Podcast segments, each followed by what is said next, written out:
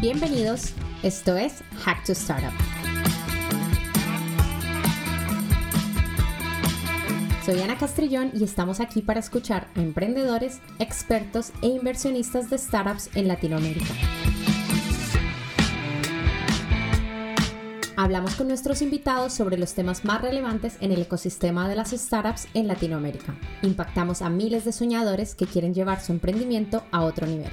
Gracias por acompañarnos. Aquí vamos.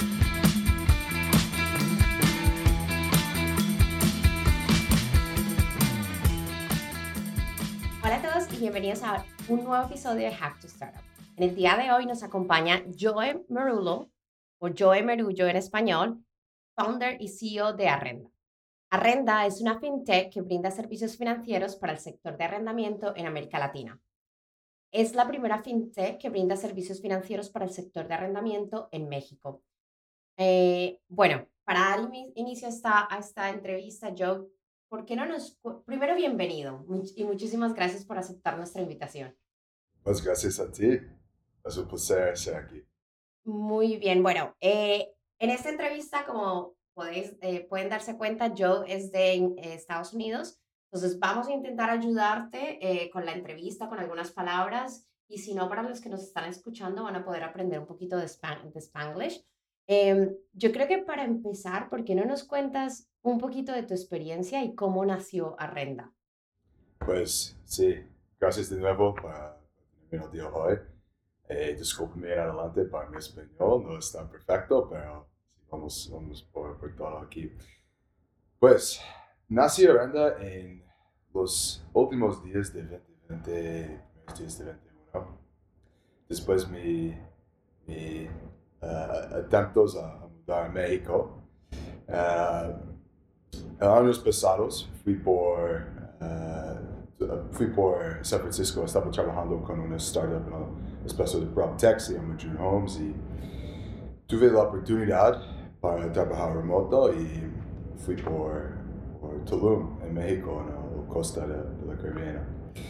Y eh, me enamoré con todo sobre México en estos días. Eh, estaba increíble.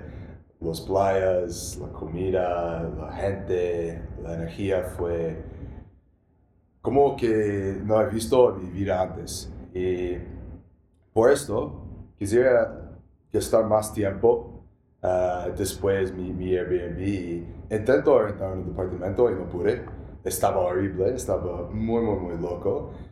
Eh, estaba muchos, muchos problemas y cosas para complicar la transacción de rendimiento como pagares, uh, pólizas jurídicas, depósitos de seguridad hasta seis meses de renta.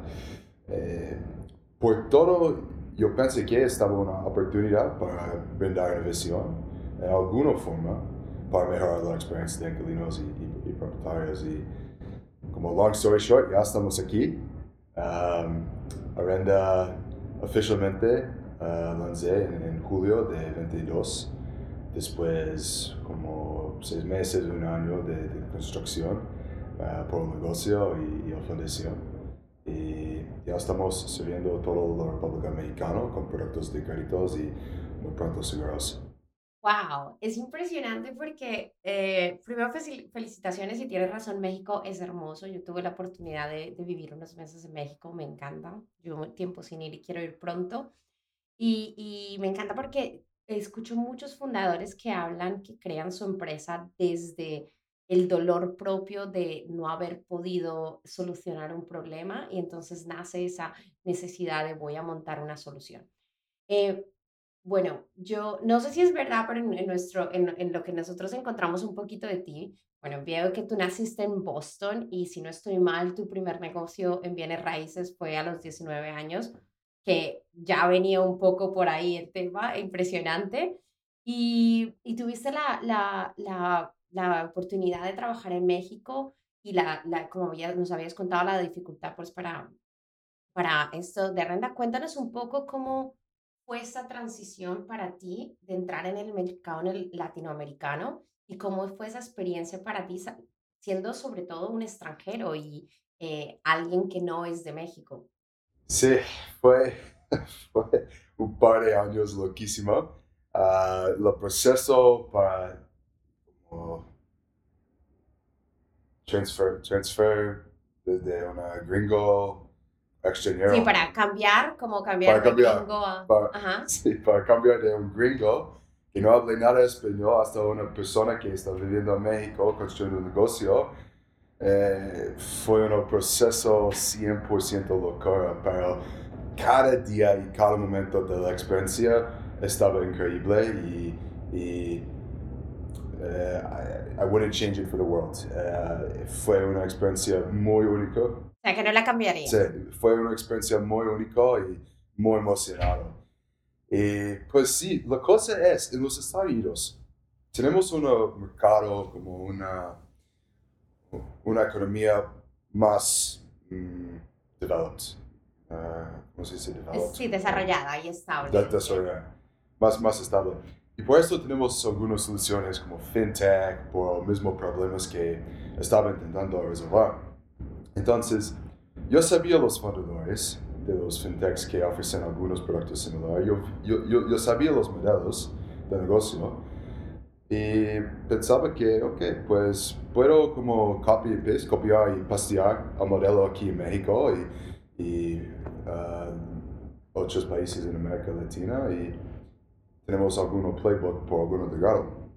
Y pues estaba ah, wrong, ah, estaba incorrecto. Mercado Claro. de América Latina es su propio beast, co- como su propio animal. Está muy diferente. Sí, es, es, es, muy, es muy específico y no puedes copiar y pegar lo que funciona en Estados Unidos. Exactamente, estaba incorrecto. Y, y por algunas cosas, sí, gracias a Dios que tuve la oportunidad para, para um, aprender sobre los negocios de los Estados Unidos, pero para implementar eh, esta cosa en, América Latina, México, ah, estaba muy diferente en, en- en realidad. Pero sí, ah, el proceso de, de cambio para implementación de todo, más o menos desde el idea hasta ah, ejecución, fue casi dos años. Para levantar fondos, para crear equipo, para crear un producto real y, y- y definido por el mercado, fue sí, casi 24 meses. Ah, pero en este proceso tuve la oportunidad para encontrar y conocer muchísima gente muy interesante construyendo cosas 10 veces más interesantes que tenemos a Arenda. Y, y tuve la oportunidad para aprender español y, y- más sobre la cultura de México y la cultura de otros países de América Latina que está muy, muy, muy interesante. Y, y por esto siento que tuve la oportunidad de un lifetime y eh, pues lo hago y ya estamos aquí. Bueno, yo creo que has dicho algo que, que no eres el único que intenta hacer el copiar y pegar. Y yo que trabajé en una empresa americana también recuerdo que nos decían, ¿por qué no, por qué no se vende igual como se vende en Estados Unidos? Y es que cada mercado tiene su complejidad y en este caso América Latina es muy diferente a, Estados Unidos. Entonces, eh, imagino que, que, que aprendiste de esa experiencia. Y mm, hay algo que hablaste de que había una oportunidad muy importante para crear tu, tu empresa y quiero un poquito que nos cuentes, eh, porque tu empresa es como una fintech para arrendamiento. Entonces, cuéntanos un poquito así que, qué oportunidades viste en México que, que no existía, por ejemplo, y luego, ¿cómo crees que Arrenda está mejorando las, las, em, ¿cómo crees que las fintech en general están ayudando las condiciones financieras en Latinoamérica?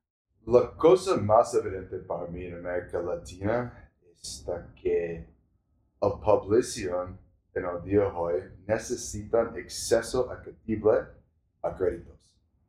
Y por muchos, por muchos negocios están cobrando intereses casi más de 100% eh, anual con su costo total. Está, está una cosa para mí como un gringo que tiene que en que tenemos acceso a crédito por 8% anual, 10% anual, para ver 100% o más por la mayoría de la población aquí en América Latina está muy triste y creo que está una oportunidad para fintechs para brindar una visión ante nuevos procesos de suscripción como underwriting, uh, para dar acceso a crédito a niveles más asequibles por población.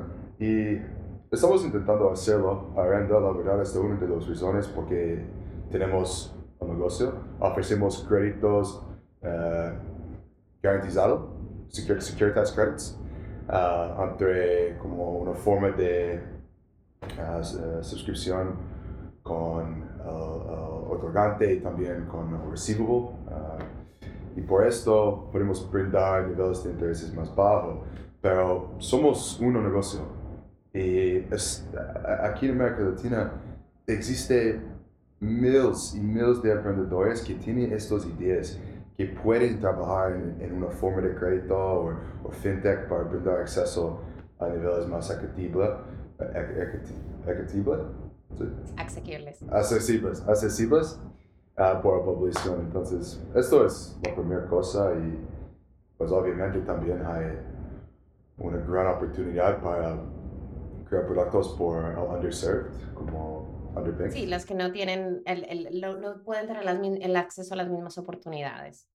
Exactamente, ellos que no tienen acceso a como smartphones o algo. ¿Cómo, ¿Qué está haciendo Story? Story está muy interesante por esto.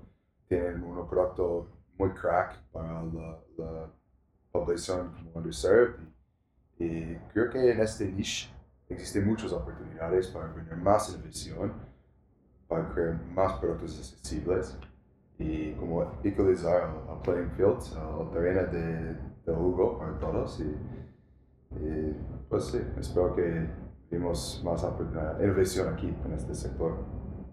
Claro, no, y tienes razón en una cosa que has dicho, algo más muy interesante, y, y, no solamente creo que pasa en México, pasa en muchos lugares en Latinoamérica, y es que acceder a crédito es complicado. Eh, hablabas de, en algunos casos, 100%. En Colombia hay un término que se llama gota a gota, entonces las personas que no pueden acceder a un crédito acceden como créditos informales y el, el interés es increíble, o sea, es 100%, incluso muchas veces muchísimo más. Entonces es imposible para una persona que tiene ganas de trabajar eh, poder salir adelante cuando no puede contar con la, con la ayuda financiera y, y la banca tradicional pone muchísimos problemas para acceder a créditos. Entonces, la verdad que, es, una, es, un problema muy grande en Latinoamérica y me encanta que empresas como la tuya estén pudiendo, poniendo su granito de arena para ayudar a, que, a que muchas personas que no tienen la oportunidad de acceder a créditos puedan acceder a créditos, montar su empresa, alquilar una casa o, o, poder solucionar muchas cosas que no las podrías hacer sin, el, sin las fintech. Entonces, eh, la verdad que te felicito. Y Cuéntame un poquito porque eh, estabas hablando de, cómo funciona Renda y, si no estoy mal, tienes un proceso de suscripción, como habías dicho antes, patentado, que asegura que rápidamente los términos de financiamiento. Cuéntame un poco cómo fue crear ese producto, ese proceso para crear ese producto para el Product Market Fit. Y, y no sé si, ¿qué consejos ya de una vez me le dirías a emprendedores que están en ese proceso de planificación de producto? El problema que lo vi cuando estaba intentando rentar un apartamento, lo primero problema para mí fue los propietarios no tuvieron acceso a liquidez a una casa. Estaba una, una cosa que estaba muy caro para ellos y cuando su, su opción fue para uh, ir a un banco, una, una, un Sofom o algo para, para tomar un crédito, el costo fue carísimo. Yo pensé que, ok, pues, si estoy en inquilino y voy a firmar un contrato con un propietario, necesito dar millones de cosas para asegurar la transacción. Mira, como una aval, una, una pagaré, una póliza de, de, de una póliza de seguros, si estamos en Colombia. Y está muchísimo por cada transacción, más o menos. Y yo pensé que, ok, pues tenemos esta cosa, este contrato de rendimiento que está, está muy garantizado. Con, el contrato hay muchos mecanismos de pago. si, si, si no pago al inquilino, va a cobrar desde el aval. Si no, si no paga al aval, va a cobrar desde el policía de seguro. Pues, eh, yo pensé, ok, mira, tenemos ese producto y nadie está ofreciendo financiamiento por esto. ¿Qué vamos a hacer si ofrecemos créditos garantizados con un contrato de rendimiento y todos los, los herramientas que están incluyendo en el contrato, como el, Pulitzer, el Val y otros. Entonces, ¿qué estamos haciendo ahora en donde el está ofreciendo créditos basado en los revenues recurrentes en el futuro como producto del Como eh, eh, es un crédito pensado en, lo, en los ingresos que vas a tener en el futuro, dado en un contrato que ya tiene muchísimas garantías, que ya tiene un aval, que ya tiene un seguro, entonces le estás dando acceso a liquidez a estos propietarios, ¿es correcto? Exactamente. Gracias por explicarlo en, español diez veces mejor que yo, pero sí, esto es, esto es exactamente que ofrecemos. Y, y por esto podemos ofrecer créditos a precios muchas veces más atractivo que el mercado general. ¿Qué tal ese proceso de product market fit? O sea, cuando, cuando lanzaste a Renda, ¿cómo te diste cuenta que realmente eh, era lo que necesitaba el, el, el, tu público y que realmente había product market fit ahí? Sí, para nosotros, para definir una oportunidad, necesitábamos como intentar ofrecer el producto del mercado antes del producto, entonces ¿Cómo podemos hacer esto? Pues creamos un waitlist, como shadow offering, como una, una oferta. una, una, lista de espera. Sí, una lista de espera. Y con, con la oferta antes del lanzamiento. Y, y por esto recibimos muchísimos señales de interés y eh, recibimos más de 10 millones de dólares eh, en, en, wow. en, en, pedidos de financiamiento, financing requests. Sí, como eh, eh, pedidos de, para financiación. Sí, muy bien. Entonces recibimos esto durante una uh, periodo de eh, cuatro o seis meses y en este, en este proceso yo estaba pensando que pues aquí tenemos algo. Tenemos algo interesante por el mercado. Hombre, después de recibir 10 millones, sí, yo creo que tenías un, un muy buen interés. estaba, sí, estaba un buen buena oportunidad para, para nosotros para validar el interés. Y estaba el interés desde propietarios de departamentos, oficinas, locales, bodegas, casi todo tipo de, de mueble. Y obviamente ya necesitamos convertirlo si está en un proceso diferente, pero para validar el producto, esto fue suficiente para mí para decir, ok, voy a dedicar mi vida por los próximos 5 a 10 años para crear esto, para vender esto al mercado y, find a way, como buscar por un método para ser exitoso con esto.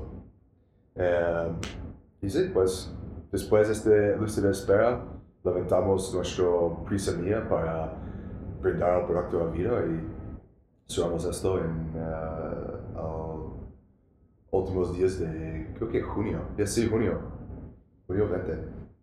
Julio, sí, sí porque justo la pregunta que te iba a hacer, o sea, me encanta esto porque dices, eh, y esto para los que nos están escuchando, si tienen alguna idea, no necesitan tener el producto completo para salir y, validarlo. O sea, es muy importante salir a validarlo antes de incluso gastar el tiempo en, en desarrollarlo. Pero una idea que nos ha dado yo, por ejemplo, aquí es hacer una lista de espera. Entonces, empiezas a ver si hay gente que realmente quisiese comprar tu producto o quisiese utilizar tu producto y hablas que después de que viste todo, la gente que quería tu producto, eh, te vas a la parte de, eh, del fundraising, de, recoger capital.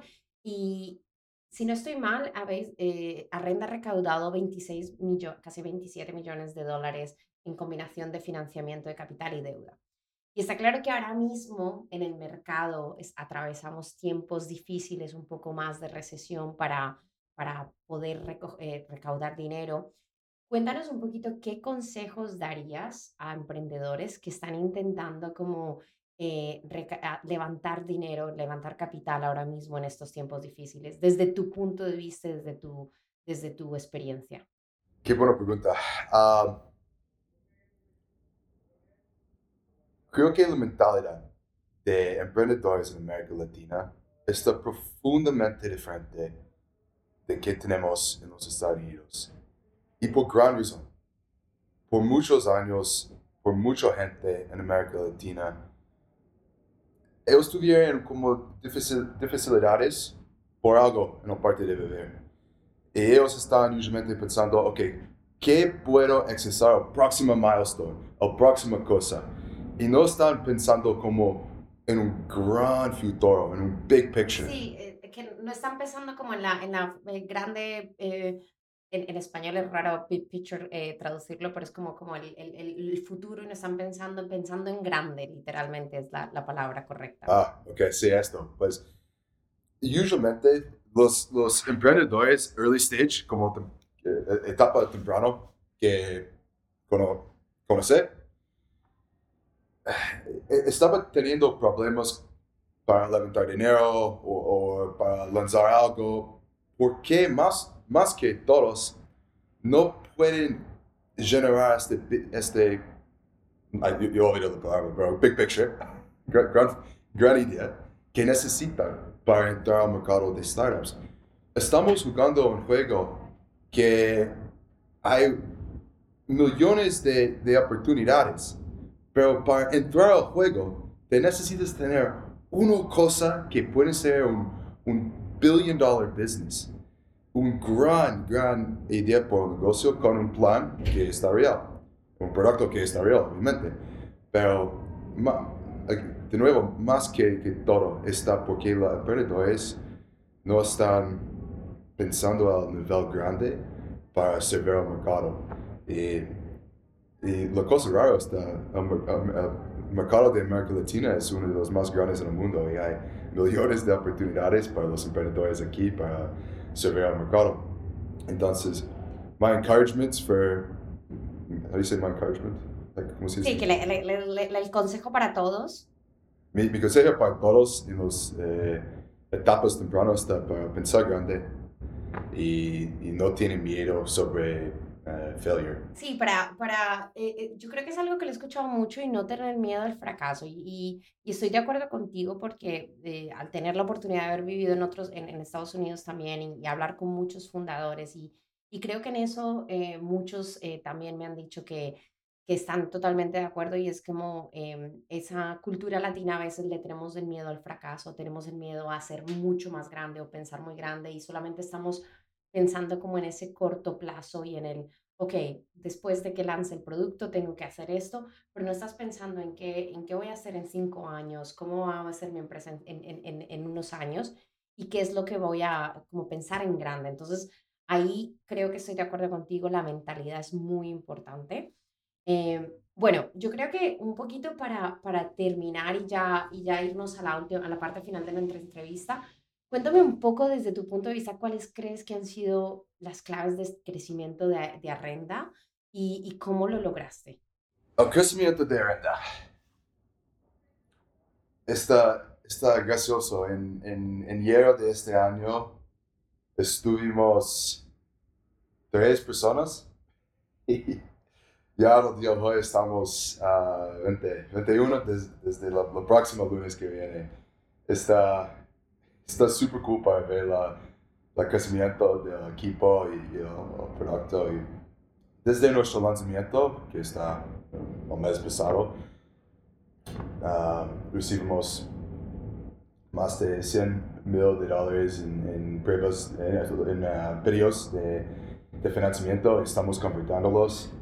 Entonces estamos mudando con fuerza poco a poco.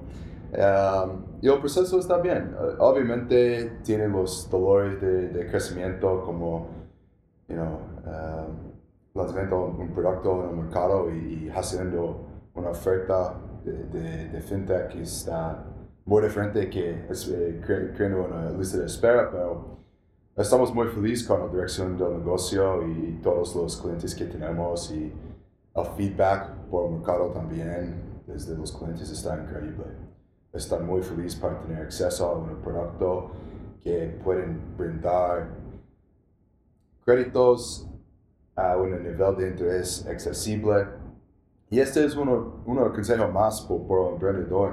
Te necesitas tener equilibrio antes los, los cosas eh, sobre el, economics, el, económico del producto y, y el cliente. Es una de las cosas más importantes.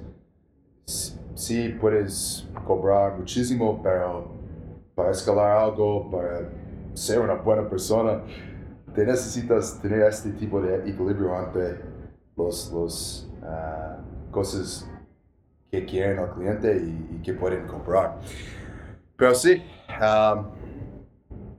estamos creciendo y, y, está en un proceso muy uh, emocionado para nosotros y estamos muy felices por el futuro. No, te felicito y, has dicho algo, una clave del consejo, me, me, ha gustado mucho, es como intentar buscar ese equilibrio en la parte económica de, de cuánto vas a cobrar, cuánto necesitas realmente cobrar, cuánto, cuánto eh, están dispuestos tus clientes a pagar, que es muy bueno para tener en cuenta. Primero te felicito por todo el crecimiento de renta, me encanta lo que estás haciendo, además amo todo el tema fintech. Eh, hemos llegado a la parte final de, de, la entrevista, Joe. Mil gracias por lo que me has compartido, por hacer el esfuerzo eh, de, de, sobre todo de contarnos tu historia en español. Eh, yo creo que eh, se te ha entendido bastante bien. Y antes de terminar, tenemos como una pequeña sección muy rapidita donde yo te hago preguntas y tú me contestas lo primero que se te viene en la cabeza. ¿Estás listo? Uh, sí, vámonos. Listo, ok. ¿Último libro que has leído? Uh, pues no sé cómo traducirlo a español, pero en inglés se llama The Dichotomy of Leadership Uh, de Jocko Willink. Oh. Estaba bien. Bueno, súper difícil de traducir en español, pero para los, nuestros oyentes lo vamos a poner en Spotify porque ni siquiera yo sabría cómo traducirlo en español. Eh, luego, ¿qué te hubiese gustado saber cuando empezaste? Uf. Probablemente que todo el fintech tome dos o tres veces más que, que Chris eh, originalmente para construir algo en los primeros días yo, pensé, yo, yo, pensaba que estaba creando algo en seis meses, pero en realidad fue más como 12, 18, 24. Todo en el mercado con regulaciones está, está increíble. Es mucho más largo. Sí, mucho, mucho, más, mucho largo. más, largo. Todo está 10 veces más largo que, que puedes expectar. Entonces, te necesitas tener paciencia con todos en, en cada lado del negocio. Está, esta es una cosa muy importante para tener en mente. Vale. ¿Emprendedor que más admiras? El fundador de, de Quinto Andar en Brasil, uh, Gabriel, uh, no recuerdo su, su apellido. Uh, no, no, sé 100%, pero el, el, Andar es como el mejor prop tech de América sí. Latina. Um, es un marketplace, un mercado de, de mobiliario basado en, en, en Sao Paulo y estaba un emprendedor con nada en mis primeros días y yo recibí una introducción a Gabriel desde un amigo en común y uh, lo, lo, tomé la llamada sin problema y, y me, me, dio 30 minutos para hablar y, y, para aprender más sobre el negocio que ellos tienen y, y, estaba increíble. Para, para ser aquí en el día de hoy y saber qué ocupado es, qué ocupado soy cada día, no puedo imaginar qué ocupado es una persona de un unicornio y para tomar 30 minutos de, de su día para hablar con un emprendedor.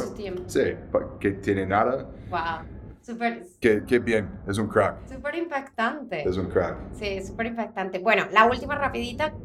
Eh, ¿Qué te tiene curioso ahora? La cosa número uno en que tiene curiosidad está cómo podemos suscribir personas con datos alternativos en el mercado. Es un gran problema para muchos, el bureau, el bureau de crédito, para proveer ingresos y estoy muy interesante en los desarrollos de, de nuevas tecnologías de, de, investigación y de suscripción en una manera alternativa del bureau o bancario. Entonces, negocios como AltScore en, en Ecuador, una, un negocio de Techstars que están construyendo tecnología para investigar uh, otorgantes en una manera diferente. Son... Sí, la capacidad crediticia de una persona sin tener sí. que, que, hacer con los eh, métodos eh, que hay que ahora mismo que son un poco antiguos y y difíciles para acceder para muchas Sí. personas. Muy interesante ese tema, me gusta, me gusta ese tema. Bueno, Joe, ah, mil gracias por compartir este rato con nosotros. Espero que todo el mundo haya aprendido alguna, alguna red social donde quieras que nuestros oyentes te puedan seguir o conectar contigo. Ah, sí, la mejor forma para mí está LinkedIn. Ah, si quieres una, una llamadita, sin problema, envíame un mensaje. Mi nombre es Joe Marullo, en español, Mar- Marullo. Ah, y con, con feliz podemos, podemos conectar. gracias. Perfecto, bueno, pues mil gracias, un saludo muy grande hasta México y espero que eh, Arrenda siga creye- creciendo en toda Latinoamérica. Y nada, mil gracias una vez más por, por eh, unirte a nosotros hoy. Fantástico. Gracias.